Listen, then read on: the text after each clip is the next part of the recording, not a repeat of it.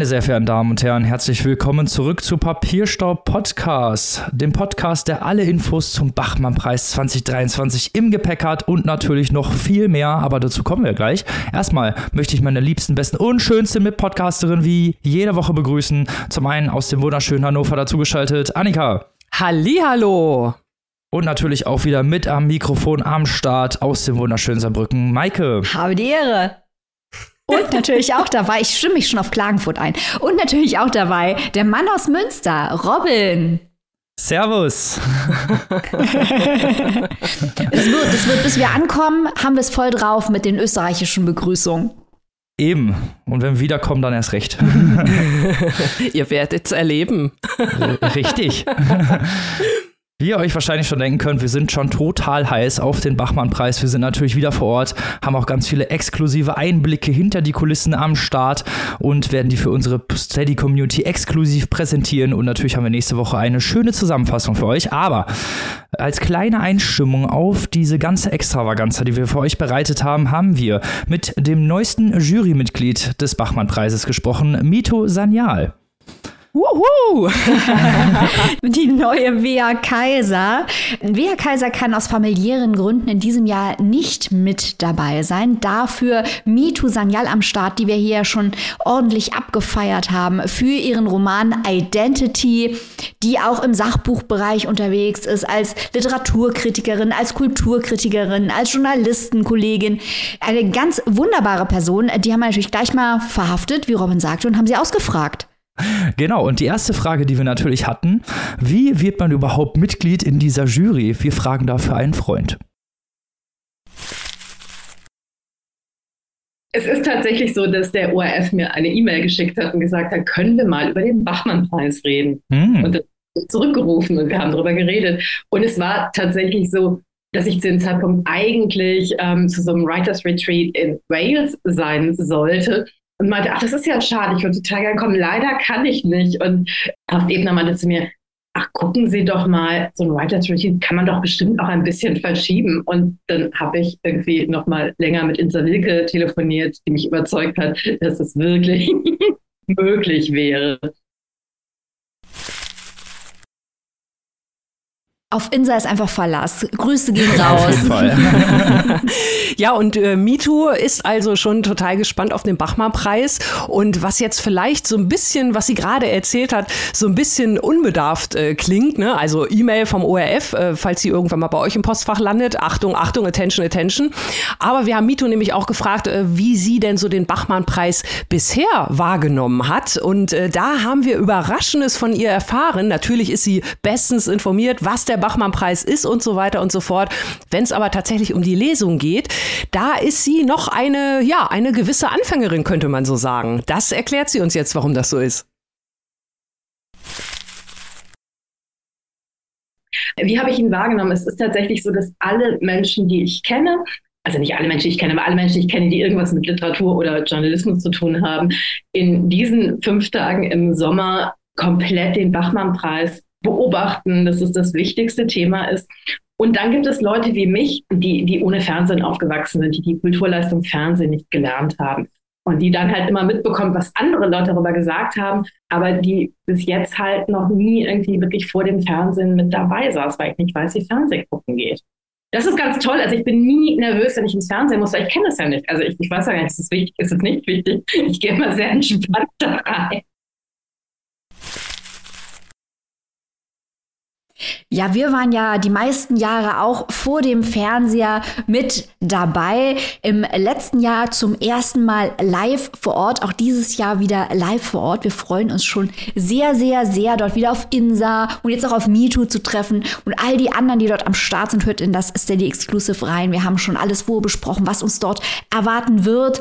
Und wir haben natürlich schon in der Vergangenheit häufiger Jurymitglieder angehauen und gefragt, sag mal, wie sucht ihr denn diese Texte aus? Denn die BewerberInnen können ja sich Jurymitglieder aussuchen und denen ihre Texte zusenden, in der Hoffnung ausgewählt zu werden. Jedes Jurymitglied darf zwei Texte und zwei Lesende zum Bewerb mitbringen. Und das muss ja unfassbar schwierig sein.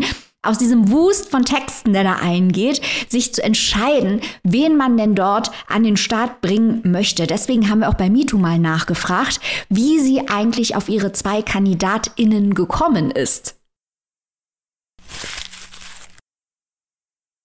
Ich hatte mir vorgenommen, ich spreche eine Person persönlich an, weil ich irgendwie möchte, dass diese Person mit nach Klagenfurt kommt und sagt, schreib einen Text für Klagenfurt und ich werde einen Text irgendwie aus den Bewerbungen, das heißt, ich konnte nur einen Text aus den ganzen Bewerbungen überhaupt herausholen.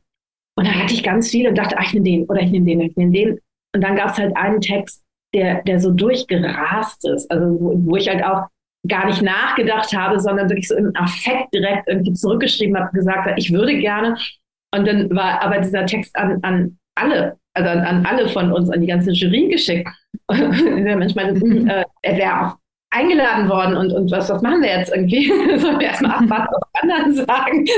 Vielleicht haben die anderen das erste Recht zu sagen, ich hätte diesen Text aber auch gerne.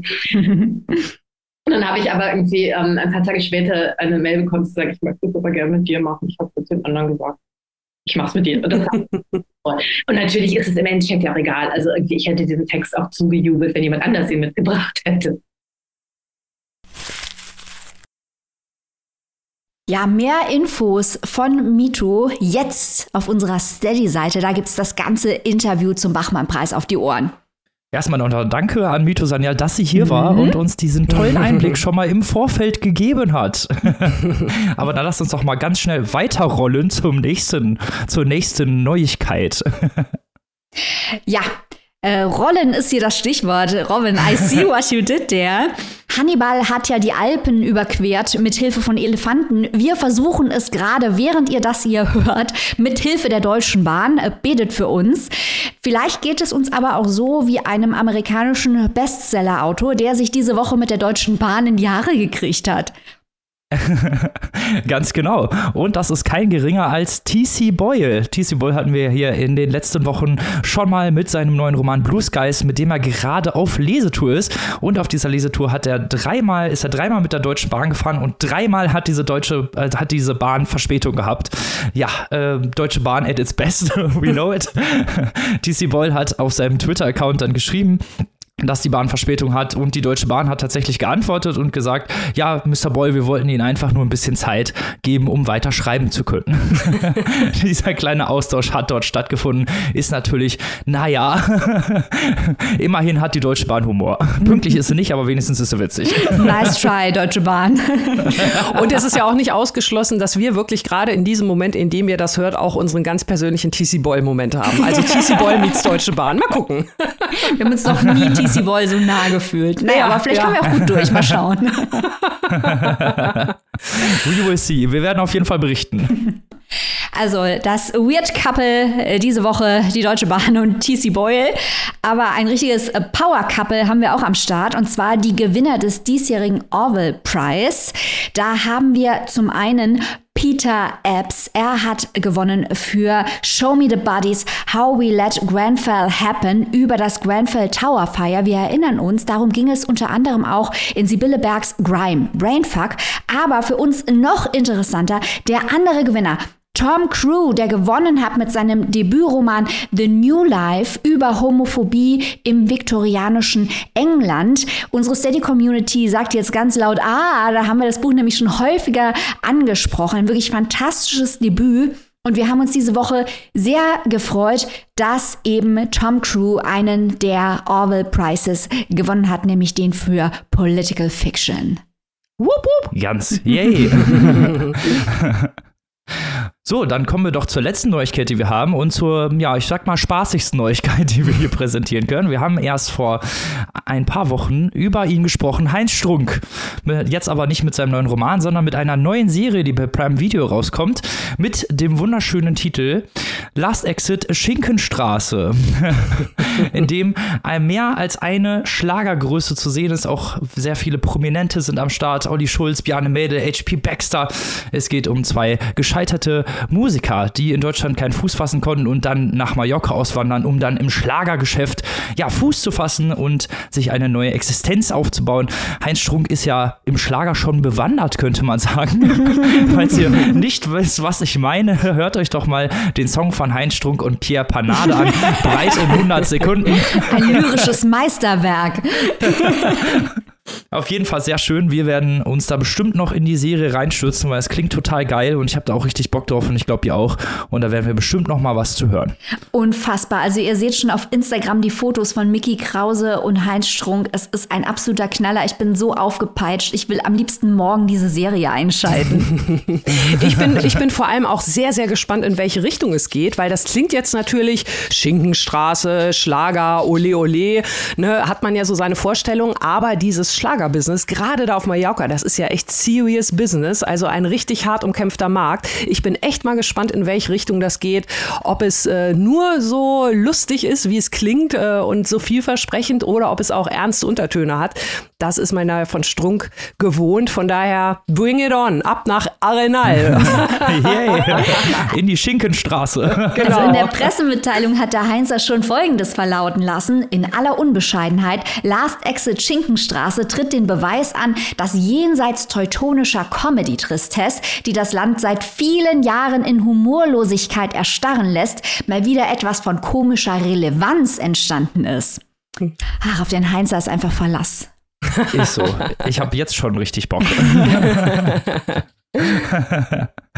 so, mit diesen schönen Neuigkeiten kommen wir doch direkt mal zum ersten Buch dieser Folge. Annika darf es vorstellen, es wird poetisch.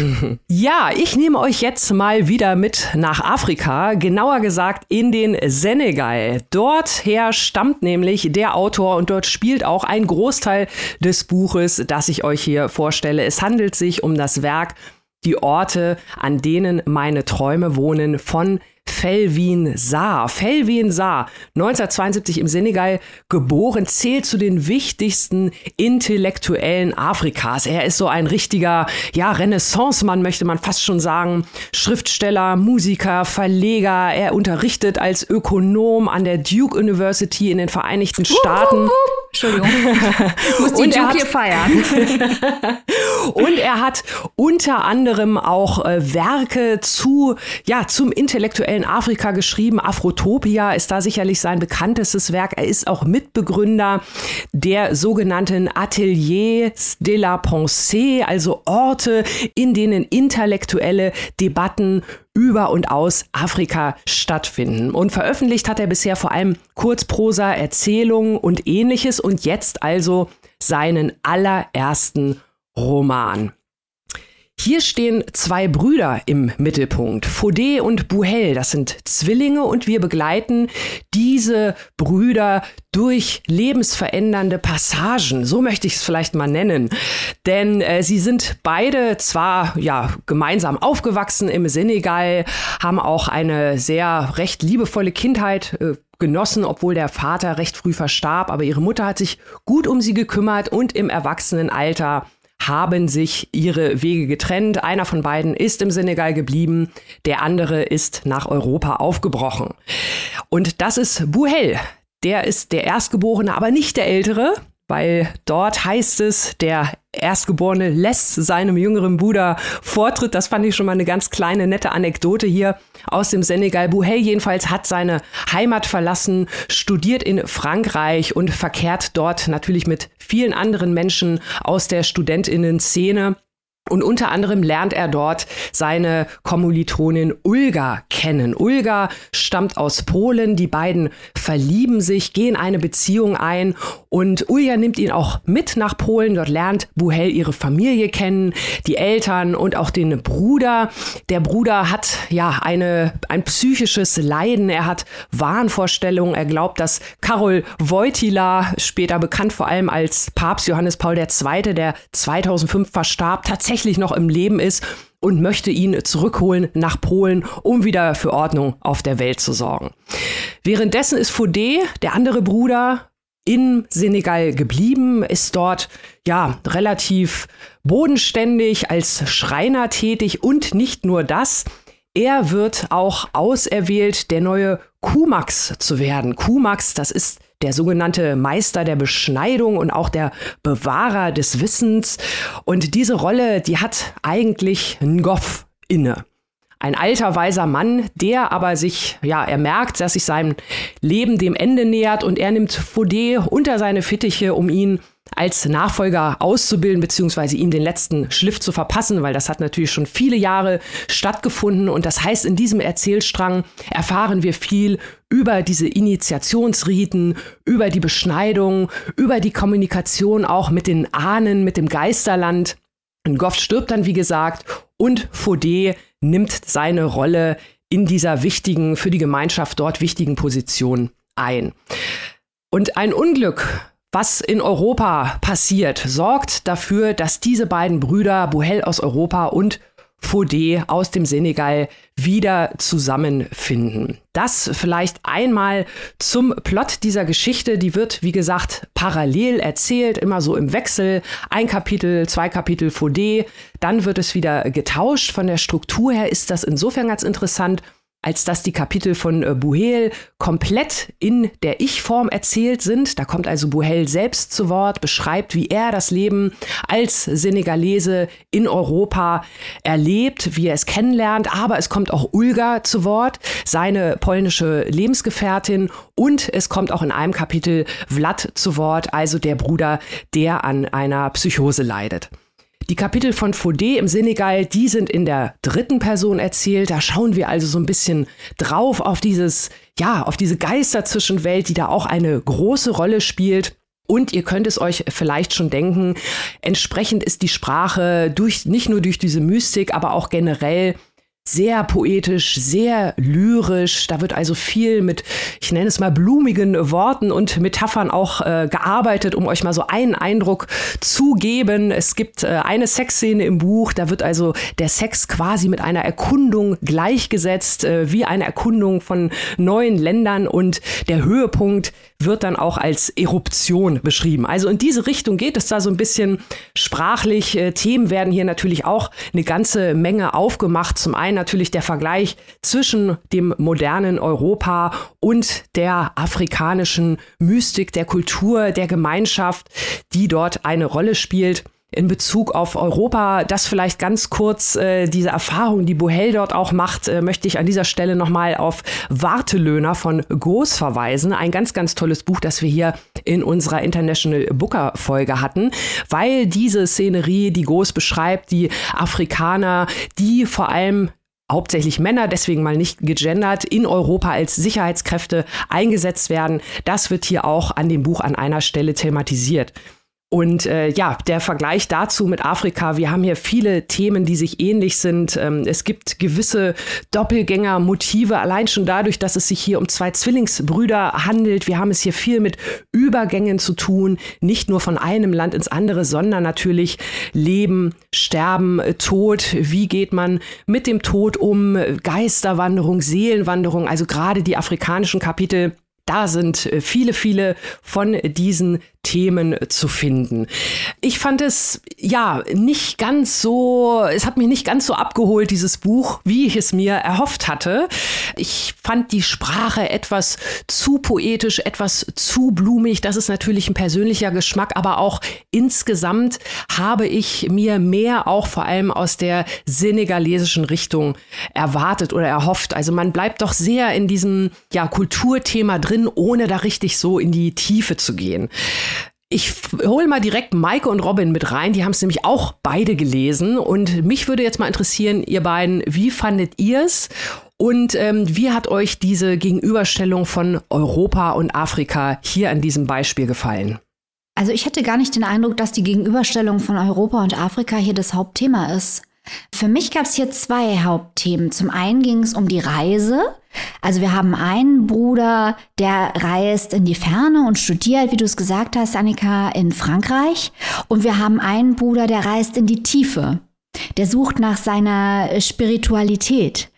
Und diese zwei Reisebewegungen, die werden immer gegeneinander gestellt, aber auch gar nicht bewertet, nur einfach als unterschiedliche Lebensentwürfe gezeigt. Und das zweite Thema, das ich gesehen habe, das war eben dann auch wirklich das der Spiritualität oder der Religion, weil wir da so afrikanische Kulturtechniken, spirituelle äh, präsentiert bekommen. Wir haben Ulga und ihre Familie, die katholisch sind. Wir haben Verweise auf den Sufismus, auf den Buddhismus.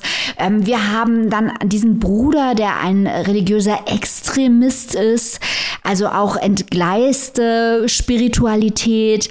Das alles wird äh, gegenübergestellt. Und das waren für mich so die Hauptthemen. Und das Ganze ist natürlich, wie du sagst, sehr lyrisch ausgearbeitet. Aber ich muss auch sagen, das ist nicht, nicht meine Literatur. Bücher, die so Sätze haben wie, er wollte sein Leben dem Schönen und Gerechten widmen, äh, da möchte ich einfach aufstehen, schreien, wegrennen. Das ist mir zu viel. mir ist das zu viel. Ich bin zu rational und abgefuckt für solche Literatur.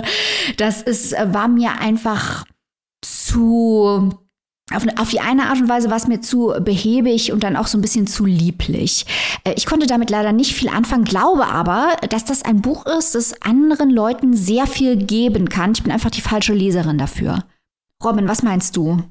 Ja, ich muss euch da auf jeden Fall zustimmen. Äh, also es geht ja auch ganz viel um Transzendenz, ne, über Überschreitung von Grenzen des Bewusstseins, mhm. gerade ne, bei mhm. dem, ähm, der in Senegal geblieben ist, der dann in sich selber reist und dann so ein spiritueller Führer wird sozusagen. Das, äh, ich fand diese ganze Mystik interessant und auch diese, diese Gegenüberstellung auch mit dem Polnischen, wo wir dann ja die Familie von Ulga kennenlernen, das fand ich wirklich interessant gemacht. Aber es dauert ja auch eine ganze Zeit, bis dieser Plot sich tatsächlich ja überhaupt erst aufdröselt. Also die ersten 30 Seiten bin ich da so im Äther rumgeschwommen und musste erst mal durchblicken. Mhm. Ich glaube, das ist auch die Anlage, die das Buch haben wollte, dass man erst nach und nach die Charaktere kennenlernt. Was mir aber so ein bisschen gefehlt hat, so literarisch gesehen, ist die Unterscheidung zwischen den Stimmen, weil es gibt ja immer wieder äh, Ich-Personen, es wird ja immer mal wieder auch gewechselt zwischen den Personen, aber ich könnte, wenn ich das Kapitel anfange, nicht sagen, mhm. um welche Person es geht, es sei denn, ich lese das Kapitel. Und das finde ich immer so ein bisschen schade, dass man da so, ein, ja, so eine Chance verstreichen lässt, vielleicht auch so ein bisschen, ja, literarische Würze reinzubringen, nenne ich es einfach mal. Vielleicht ist das auch so gewollt und ich glaube, wie Maike das auch schon gesagt hat, und ähm, dass, dass man, dass andere bestimmt mehr Spaß dran hätten, mir war es aber auch zu aufgeladen, zu poetisch und auch ehrlich gesagt ein bisschen zu gewollt, diese Verbindungen zu setzen und auch dieses Mystische zu sehr äh, beschreiben zu wollen und auch zu sehr mir nahebringen zu wollen, weil das äh, sehr, sehr schwierig war und durch diese poetische Sprache verstehe ich zwar, was der Autor machen wollte, aber es hat nicht so gut funktioniert, wie ich mir das gewünscht hätte. Ja, auch da kann ich euch beiden wieder nur zustimmen. Auch danke nochmal für die, für die anderen Sicht- oder Leseweisen. Das finde ich total spannend. Ähm, Robin, genau äh, wie du gesagt hast, äh, ich denke auch, äh, ja, oder wie ihr beide gesagt habt, vielleicht war es tatsächlich einfach nicht ähm, unser, unsere Art von Literatur, weil dass es gute Literatur ist, äh, das steht völlig außer Frage. Aber an der einen oder anderen Stelle hätte ich mir da auch wirklich äh, ja mehr Tiefe gewünscht und ähm, teilweise dann auch äh, gerade was was diese Sachen aus dem Senegal angehen, noch ein bisschen mehr äh, vielleicht eine Sache irgendwie beleuchtet, weil da waren so viele Themen, die für uns neu sind und das soll keine Kritik sein. Wir arbeiten uns ja gerne in neue Themen ein, aber ich hätte da an der einen oder anderen Stelle, da wurde auch so ein bisschen was geteased äh, in Richtung Gender Swap, Non-Binary und so, also ähnlich wie, wie wir es aus äh, Stichwort Two-Spirit von indigenen mhm. Völkern kennen. Das wurde irgendwie nur so ein bisschen angeteased und da dachte ich mir auch, genau Robin, wie du gesagt hast, da ist das Buch dann vielleicht auch so ein bisschen hinter seinen Möglichkeiten zurückgeblieben. Was ich interessant fand in Bezug Bezug auf äh, Afrika versus Europa ähm, wirklich wie so, sag ich mal, Glaube auch vereinen kann, auch wenn die Menschen teilweise an ganz andere Dinge glauben und die, die auch teilweise anders bewertet werden. Das fand ich wirklich spannend, aber ja, unterm Strich äh, war es dann tatsächlich auch bei mir hauptsächlich die Sprache, mit der ich einfach nicht so gut zurechtgekommen bin. Aber das sind dann persönliche Sachen. Ja, macht euch gerne ein eigenes Bild. Ich habe auch drüber nachgedacht, vielleicht habt ihr dann auch eine Anmerkung, die mir helfen kann, warum Buell Semiotik, dass er die Lehre von den Zeichen äh, mhm. und vergleichende Literaturwissenschaft studiert. Weil klar, das hat eine, eine Wirkung im Text, aber am Ende vom Tag hat mir halt auch gefehlt, die Zeichen, die uns präsentiert werden, ähm, die Metaphern, äh, die verweisen alle möglichen Richtungen, aber am Ende ist hier keine so richtige Textaussage da. Bevor jetzt irgendjemand schreit, aber Literatur ist nicht dazu da, Textaussagen zu präsentieren, das ist natürlich richtig. Aber wenn ich zu viele Zeichen habe, die nur auf sich gegenseitig verweisen und äh, am Ende keine Message haben, ist es eben eine Literatur, die mich persönlich so ein bisschen unbefriedigt zurücklässt, weil auch die Auflösung, ähm, wir fragen uns die ganze Zeit, welche Tragödie die Brüder und auch das Liebespaar auseinanderreißt. Das erfahren wir sehr früh, das ist kein Spoiler.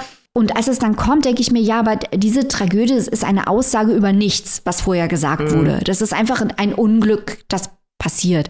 Und das war mir dann alles ein bisschen zu beliebig mit der Semiotik auf der Textebene. Oder ja. habt ihr da mehr gesehen? Nee, nee, tatsächlich. Ich habe so ziemlich die gleiche Erfahrung gemacht, weil das Buch ja auch relativ früh sagt, äh, die Poesie ist die höchste Stufe.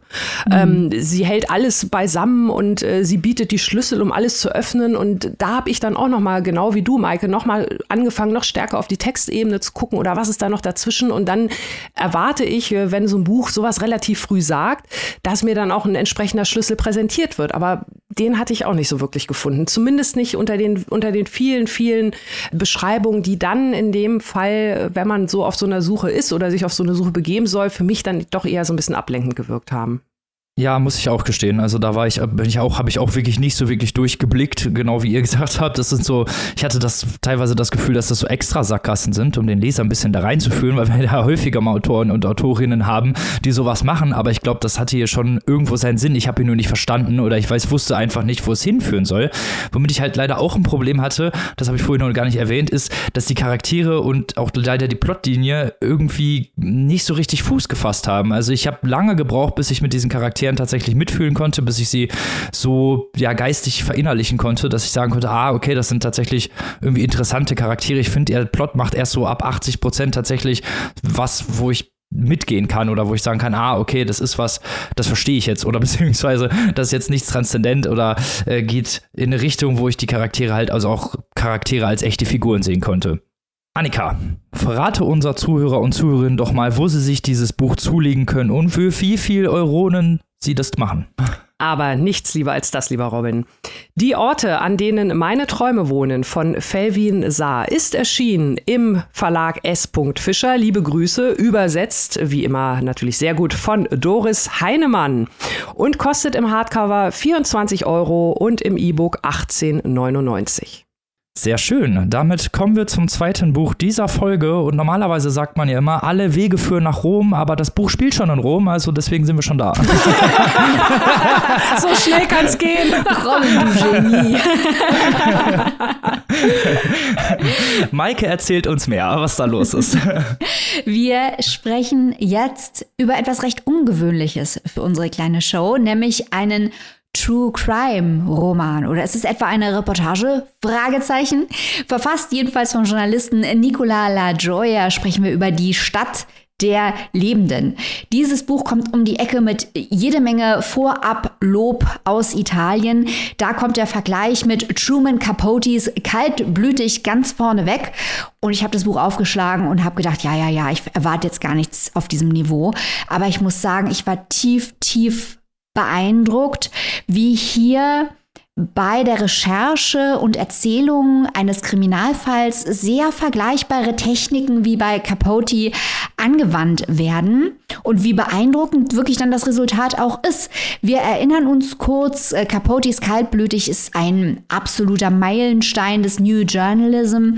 Capote hat damals übrigens gemeinsam mit der Hilfe seiner Freundin Harper Lee, auch keine Unbekannte, einen Kriminalfall rekonstruiert Zwei Ex-Häftlinge sind 1959 in das Haus eines wohlhabenden Mannes eingestiegen. Sie dachten, sie würden dort im Geldschrank mehrere tausend Dollar stehlen können, fanden aber nur 40, haben dann die Familie dort ermordet. Und Capote hat sich eben gefragt, was ist der Ursprung des Bösen, das sich dort entfaltet hat? Und genau dieselbe Frage stellt sich jetzt eben La Gioia. Der bekam als Journalist von der Zeitung La Repubblica im Jahr 2016 den Auftrag, einen Mord zu recherchieren am 23-jährigen Luca Varani, der durch zwei Männer äh, ermordet wurde, die nach einem tagelangen äh, Kokain- und Alkoholrausch äh, diesen Gelegenheitsprostituierten eingeladen und dann eben zu Tode gefoltert haben auf bestialische Art und Weise. Äh, nun bietet sich ein solcher Fall, ähnlich wie der von Capote, natürlich an, vollkommen sensationsgeil das aufzubauschen, aber dieser Roman macht das Gegenteil, denn La Gioia fragt sehr demütig, äh, wie es zu so etwas kommen kann und bietet uns dann Polizeidokumente und Interviews und redet mit anderen Journalisten und redet mit den Familien. Und wir bekommen dann nach und nach Psychogramme der beiden Täter und auch des Opfers. Und da kommen viele unterschiedliche Aspekte zum Tragen. Heute würden wir sagen intersektional, ein Wort, das es bei Capote natürlich noch nicht gab. Wichtige Themen ist hier natürlich die Klasse. Die beiden Täter kamen aus relativ wohlhabenden Haushalten. Einer, der recht erfolglose Sohn eines Restaurantbesitzers, der andere ein flamboyanter Partypromoter, äh, Sohn eines Kulturfunktionärs die auch ähm, mit ihrer eigenen Sexualität auf unterschiedliche Art und Weise hadern, die auch eine schwule Beziehung haben, dann eben diesen Gelegenheitsprostituierten, der aus einer Schaustellerfamilie kommt, einladen und eben ihn töten. Das ist wirklich sehr interessant, diesem Puzzle zu folgen. La Gioia hat es auch wirklich als Mosaik angelegt. Wir erfahren immer wieder die unterschiedlichsten Sichtweisen, die sich, wie das bei so einer journalistischen Recherche ist, teilweise auch widersprechen natürlich. Wir wissen, am Ende, das ist jetzt kein Spoiler, sondern das liegt in der Natur der Sache, ist bei Capote nicht anders, können wir die Frage, wie zwei Menschen zu so einer bestialischen Tat kommen, zumal ja auch immer die Frage im Raum steht, ob Menschen getötet haben, einfach um zu wissen, wie es ist zu töten, die können wir nicht beantworten. Aber diese unterschiedlichen psychologischen, soziologischen, historischen Sichtweisen, die hier angeboten werden, sind einfach unglaublich faszinierend. Wir lernen da viel über ja, äh, die Conditio Humana, auch die Reaktion der Familien, die Ex-Freundin und so weiter. Sehr, sehr spannend. Und Rom selbst ist eigentlich die vierte Hauptfigur hier. Denn eingebettet ist diese Mordgeschichte in die Geschichte des Verfalls von Rom. Das hat mir sehr wehgetan. Ich persönlich finde, Rom ist die schönste Stadt der Welt. Ich liebe Rom. Aber hier geht es auch viel um die administrativen und politischen Probleme Roms. Wir äh, sehen da die Ratten und die schlechte Verwaltung, die alltägliche Brutalität, die auf den Straßen stattfindet, die Ruinen, die aber gleichzeitig der Lebhaftigkeit dieser Stadt gegenübergestellt werden.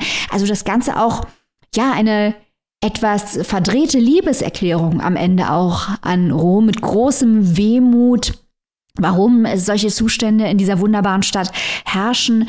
Und wir haben noch einen zweiten Plot mit einem ähm, holländischen Touristen, der die Außenperspektive auf Rom nochmal bietet. Und äh, die, dessen Plotlinie, zu viel möchte ich nicht spoilern, aber auch Fragen über Gerechtigkeit und Ungerechtigkeit stellt, über die Verfolgung von Straftaten, wer kommt davon, wer kommt nicht davon und warum. Also wirklich sehr, sehr intelligent und eben lauter Themen reingepackt. Wir hatten jetzt schon Gender, HIV spielt auch eine Rolle, äh, Sexualität spielt eine Rolle, Klasse spielt eine Rolle. Also wirklich, ich war sehr fasziniert von diesem Buch, das von der Komplexität des Bösen erzählt Nicola La Gioia, die Stadt der Lebenden. Also ich bin jetzt schon fasziniert. Nur von deiner Vorstellung. ich auch übrigens.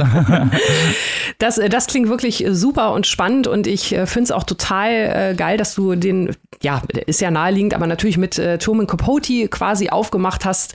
Völlig unbestritten. Der hat ja dieses Genre mehr oder weniger mitbegründet und wir sind ja nun mal große Fans. Das dürfte auch niemanden überraschen. Und kaltblütig ist natürlich, äh, ja, nicht nur Genrebegründung dieses Buch, sondern auch ein absoluter Klassiker im Non-Fiction beziehungsweise True Crime Bereich habe ich auch geliebt, äh, fand ich auch wirklich unfassbar gut, das zu lesen. Also hier gleich noch mal eine zweite Empfehlung. Allerdings muss ich sagen, teilweise bei Capote, äh, ja, war es mir am Ende hinten ran, hinten raus ein bisschen zu lang und vor allem hatte ich auch das Gefühl, dass Capote mir zumindest ein bisschen zu nah dran war an diesen beiden Mördern dort. Ähm, wie ist denn das Verhältnis jetzt hier in dem aktuellen Buch? Ähm, ist das ähnlich? Wie macht der Autor das? Ähm, ja, vielleicht magst du da noch mal was zu sagen, auch so im direkten Vergleich oder überhaupt zum, zum Aufbau. Also lang ist es hier auch. 513 Seiten. Ich habe gerade noch mal nachgeschaut, hat die deutsche Ausgabe. Also wird wirklich sehr stark in die Tiefe gegangen, viel Platz eingeräumt, auch für gegensätzliche Sichtweisen. Da muss man sich drauf einlassen. Ich habe mich keine Seite gelangweilt, muss ich dazu sagen, aber man muss eben wissen, worauf man sich einlässt. Was das Näheverhältnis angeht, spielt dieses Buch sehr geschickt mit Perspektiven. Wir hatten hier die Folge zum literarischen Journalismus, wo wir sehr ausführlich darüber gesprochen gesprochen haben, dass es die absolute Objektivität nicht gibt und auf welche Arten und Weisen JournalistInnen mit dieser Tatsache umgehen können, weil die Antwort kann ja nie sein, dass man dann sagt, gut, dann ist mir die Objektivität egal. Wie stelle ich es also aus? Ähm, hier musste ich dann auch teilweise an Laurent Binet und seinen Roman äh, HHHH denken. Himmlers Hirn heißt Heidrich, wo auch dargestellt wird, wie stark subjektive Erfahrungen, Rechercheleistungen beeinflussen. Und das kommt auch hier vor. Also wir haben hier einen, ich will jetzt nicht sagen, es ist La Joya, in diese Falle tappen wir nicht, aber wir haben hier einen recherchierenden Journalisten, der dieser Sache nachgeht. Wir haben Perspektivwechsel von der ersten zur dritten Person. Also es wird hier wirklich literarisch-kubistisch teilweise eben darauf hingewiesen, dass es unterschiedliche Sichtweisen gibt und dass am Ende vom Tag man in den Kopf dieser Täter, Manuel Fofo und Marco Prato, nicht hineinschauen kann und dass es sich hier um Annäherungs- und Umkreisungsbewegungen handelt und die werden eben auch im Text abgebildet, diese Umkreisungen. Es ist gerade das Ziel, würde ich argumentieren, von La Gioia, unangenehm nah an die Täter heranzukommen und den Versuch zu machen, auf menschlicher Ebene unmenschliches Verhalten zu verstehen. Das macht wie gesagt, dieses Buch sehr, sehr, sehr ungemütlich, aber ich glaube, dass das die literarische Ambition von La Gioia war. Und er macht es auch sehr gut, aber nie geschmacklos. Also er entschuldigt diese Täter niemals, auf gar keine Art und Weise, aber er versucht eben, ihnen ein bisschen hinter die Stirn zu gucken, soweit es möglich ist. Das heißt also, mit unseren papierstauesken Maßstäben, die wir hier immer anlegen, es ist die gute Art von verstörend. Auf jeden Fall, auf jeden Fall. Es ist verstörend, aber auch erhellend. Sehr schön, perfekt. Was will man mehr? Ja. Jetzt habe ich natürlich auch noch mal eine Frage an dich, Maike. Das klingt ja nach einem extremen Genremix mit Rom auch noch als weitere Hauptfigur. Die Frage, die sich mir da gestellt hat, ist das nicht vielleicht ein bisschen zu viel? Des Guten? Ja, Robin, jetzt hatte ich so viel Zeit und Platz, dieses Buch abzufeiern. Jetzt kommst du hier mit dieser Frage um die Ecke. Ist leider eine gute Frage, denn äh, es stimmt schon. Also ich muss sagen, ich habe gesehen, was diese Plotline mit diesem holländischen Touristen will, warum die da ist. Die macht auch von der Konstruktion her theoretisch Sinn. Aber das war mir dann wirklich noch die Drehe zu viel, weil hier eben es nicht nur um diesen Einzelfall gehen soll, sondern dass eben eine, ein gesamtgesellschaftliches Panorama innerhalb der Stadt Rom eingebettet wird und Rom gespiegelt wird was an vielen Stellen sehr gut funktioniert, aber manchmal auch ein kleines bisschen anstrengend ist, gerade weil die Hauptplotline so spannend ist. Und dann denkt man sich, schieb doch jetzt bitte diesen Touristen wieder in die Kulisse. Ich möchte jetzt wieder diesen Hauptfall hier sehen. Also dieses Buch ist schon teilweise ein wenig überambitioniert, aber Annika hat schon auf die Papierstau-Klassiker-Argumente verwiesen. Ich möchte hier ein weiteres bringen. Ich möchte lieber ein Buch, das zu viel will und vielleicht in Teilen ein bisschen scheitert, als ein Buch, das sich leicht macht und äh, sich in lauwarmem äh, Wasser badet. Also dieses Buch hier, das versucht wirklich ähm, richtig nach vorne zu gehen, macht es auch. Manchmal blättert man dann so ein paar Plotlines vielleicht ein bisschen schneller drüber, aber im Großen und Ganzen äh, ja, manchmal überambitioniert, aber meistens nur sehr richtig ambitioniert und wie gesagt sehr spannend. Das ist doch schön. viel Ambition, da sind wir doch immer für. Wo und für wie viel können sich die geneigten ZuhörerInnen dieses Werk denn zulegen, liebe Maike? Die Stadt der Lebenden von Nicola La Gioia in einer Übersetzung von Verena von Koskul ist erhältlich bei BTB. Da kostet das Hardcover 25 Euronen und die keimfreie E-Book-Edition 18,99.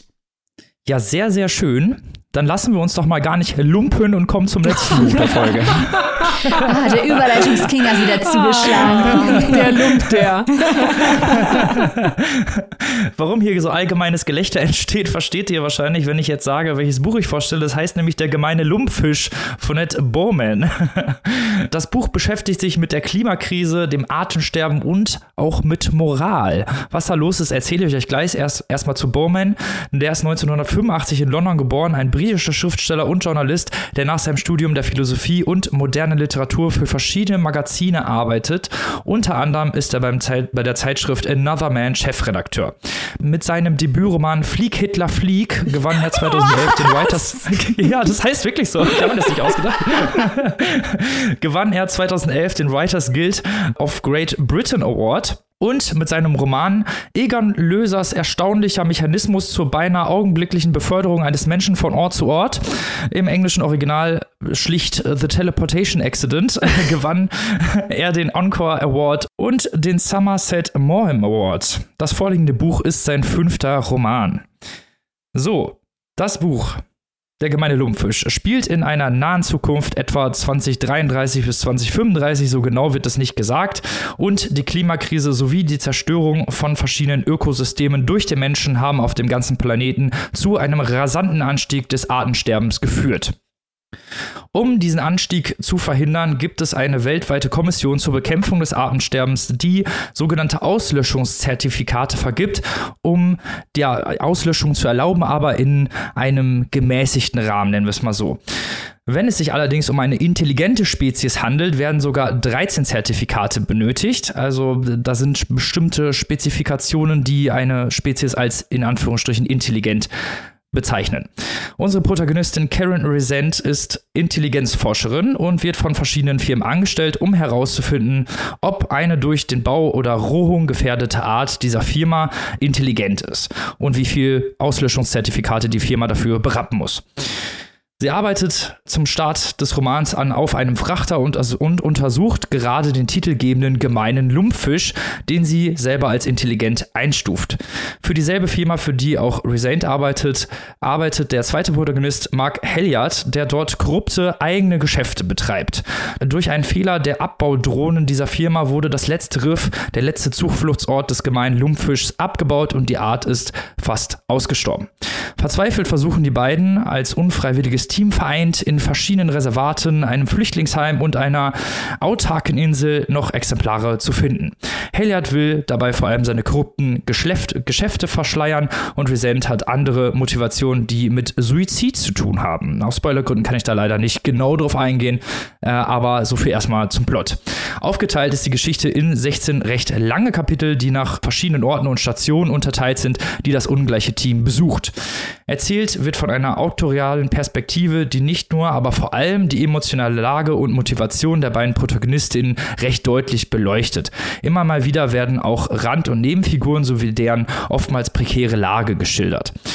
Es gibt auch immer mal wieder kleine Einschübe über aktuelle Entwicklungen, über den Fortschritt der Zerstörung des Planeten und Beschreibungen der bestimmten Artenvielfalt. Also da werden ganz bestimmte Arten nochmal ganz genau beschrieben. Also das sind so kleine sachbuchartige Einschübe. Insgesamt ist das Buch eine Klimadystopie, die sich mit Auswirkungen auf verschiedene Ökosysteme befasst und auch viele Elemente der Science Fiction aufweist. Es gibt Biodatenbanken, in denen DNA-Sequenzen gespeichert werden, riesige Drohnen, die Meerwasser in die Luft pumpen, um UV-Strahlen Strahlung zu vermindern und Technik, die sich um fast alles kümmert.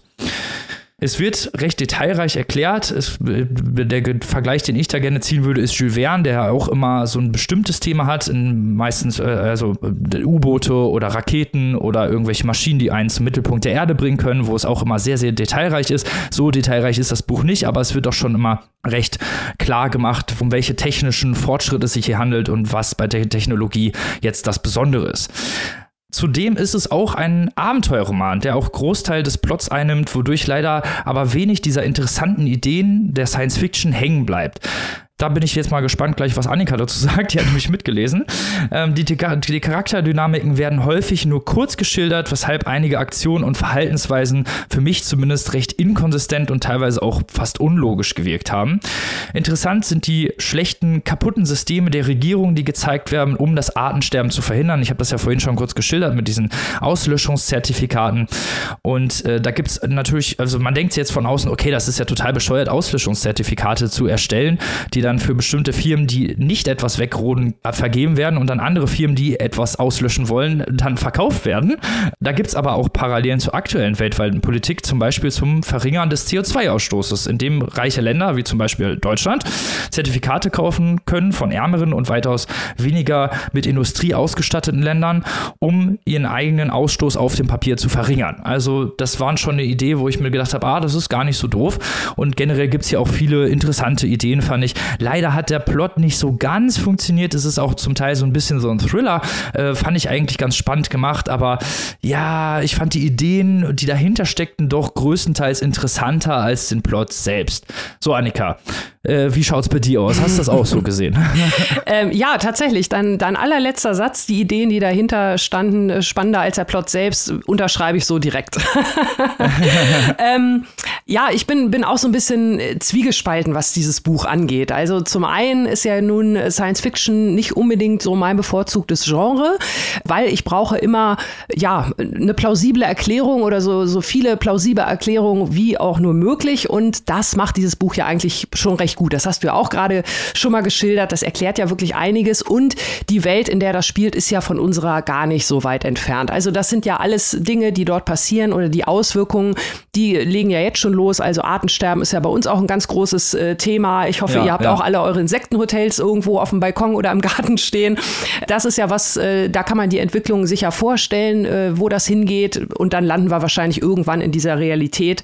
Äh, oder es ist auf jeden Fall denkbar, dass wir in so einer Re Realität landen, wie hier in dem Buch äh, beschrieben. Also von daher ist das schon äh, relativ nah dran an unserer Welt. Und ich denke, genauso wie du gesagt hast, man kann das Buch ja auf verschiedenen Ebenen lesen. Also es ist auf jeden Fall ein Öko-Thriller und ich denke, es ist auch ein Buch, da hat es mich so teilweise so ein bisschen an Dan Brown und Co. erinnert. Also dieses ungleiche Duo, was sich zusammenfindet, um ein gemeinsames Rätsel zu lösen. Stichwort Abenteuerroman, Stichwort Öko-Thriller. Also so kann man es durchaus lesen und kriegt auf jeden Fall die, die ganz große, ich nenne sie jetzt mal Holz Botschaft, Artensterben ist schlecht, äh, die kriegt man natürlich auf jeden Fall reingetrümmert. Man kann das Buch aber auch noch auf anderen Ebenen lesen und das macht es dann wieder auch für uns natürlich durchaus interessanter, weil äh, du hast es ja gerade schon gesagt, der Autor hat Philosophie studiert. Das merkt man auch an diesem ich nenne es mal ganz, ganz große Thema. Also wenn man richtig tief reingehen will hier in die verschiedenen Ebenen oder in die Hintergründe auch der handelnden Akteure und Akteurinnen, dann ist es ja dieses Thema, ja, mit welchem Recht haben wir Menschen überhaupt das Recht hier auf der Erde, diese ganzen anderen Spezies auszurotten? Und was macht das mit uns als Mensch oder was macht das mit mir als Einzelperson, wenn ich überhaupt mal darüber nachdenke, dass ich irgendwie mit dafür verantwortlich bin, einfach nur durch meine bloße menschliche Existenz und das, was meine Spezies in den letzten Jahren, Jahrzehnten, Jahrhunderten angerichtet hat. Äh, wie kann ich damit leben, mit diesem ja, schlechten Gewissen gegenüber der Natur, gegenüber den Menschen. Also das ist natürlich eine ganz, ganz große philosophische Frage, die hier aufgemacht wird, die hier auch anhand der Protagonistinnen so ein bisschen durchexerziert wird. Das fand ich schon sehr, sehr interessant, weil das gibt natürlich ordentlich Raum für Gedankenspiele. Ob die LeserInnen, die hauptsächlich zu dem Buch greifen, das im Sinn hatten, weiß ich nicht, fand ich aber gut. Kann man ruhig mal in die Richtung gehen. Und ähnlich finde ich es doch auch mit dieser, ja, kaum äh, versteckten direkten Kritik an alles, was äh, Stichwort Klimatechnologie. Ne? Wenn man das auch heute hört, wie können wir den Klimawandel bekämpfen? Lass uns doch mal einfach irgendwas erfinden, was einfach hilft, äh, damit wir unsere Lebensweise nicht ändern müssen. Also das jetzt mal so ganz platt formuliert.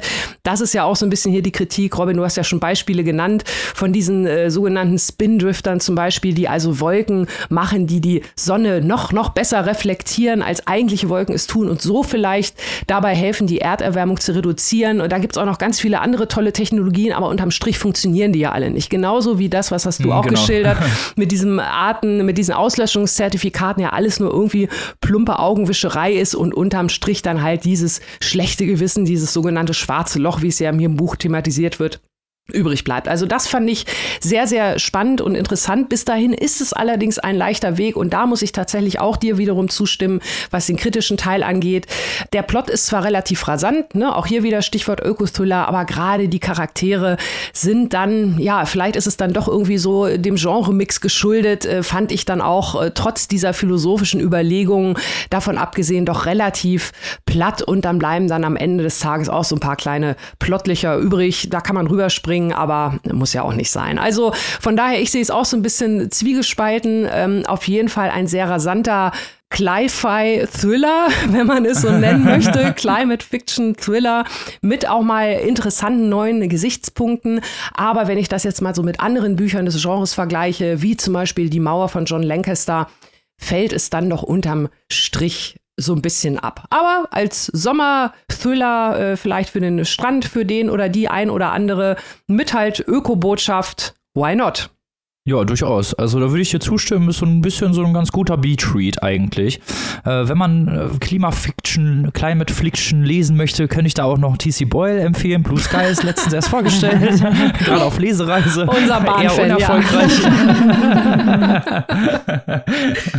Aber ja, also ich fand die Ideen teilweise auch ziemlich lustig. Es gibt dann so Mücken, die da von so einem verrückten Forscher erstellt werden, die Yippie-Mücken, die eigentlich für nichts anderes da sind, als den ganzen Tag ein schönes schönes Leben zu haben oder beziehungsweise die kurze Zeitspanne, in der sie leben. Ja, warum heißen die nicht Yuppie-Mücken? Ist ja viel besser. Ja, das, das habe ich auch mich gefragt. Das habe ich auch das erste Mal gelesen und mich gedacht, mir gedacht, so, hä, wieso Yuppies? Und dann, ach so, Yippies. Ja, ja, Yippie einfach, weil die wirklich, die, die, äh, die sind mega glücklich. Ja, genau. Die kommen aus ihrer Larve, die haben, das ist wirklich eigentlich total traurig. Die haben weder Mund noch Verdau Verdauungswerkzeug, aber die sind so vollgepumpt mit äh, positiven, ja, Endorphin und was weiß ich was, was die halt durch ihre Lebensweise, es wird sehr ausführlich im Buch beschrieben. Es ist spannend, aber teilweise auch eklig. Auf jeden Fall, die leben dann wirklich nur ein paar Stunden und sind aber in diesen paar Stunden in einem totalen Glücksrausch. Also yippie, die ganze Zeit und dann sind sie irgendwann tot. okay. Ist doch auch mal ein Leben. Also. und, für so, und für solche Ideen habe ich das Buch halt schon ein bisschen gefeiert. Auch die etwas seriöseren Ideen, das mit diesen Biodatenbanken, wo dann mhm. ähm, ja die DNA von ausgestorbenen Arten gespeichert wird, die dann de facto auch nicht mehr als ausgestorben gelten.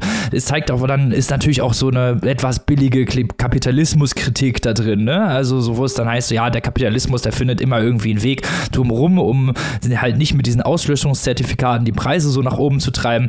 Und auch generell die Firmen werden teilweise als sehr ausbeuterisch dargestellt war mir ein bisschen auch zu einfach. Ne? Also gerade wenn man dann so wirklich stark auf, auch teilweise auf die Wirtschaft geht, also hier werden ganz viele auch wirtschaftliche Systeme und Zusammenhänge auch erklärt, fand ich ganz spannend.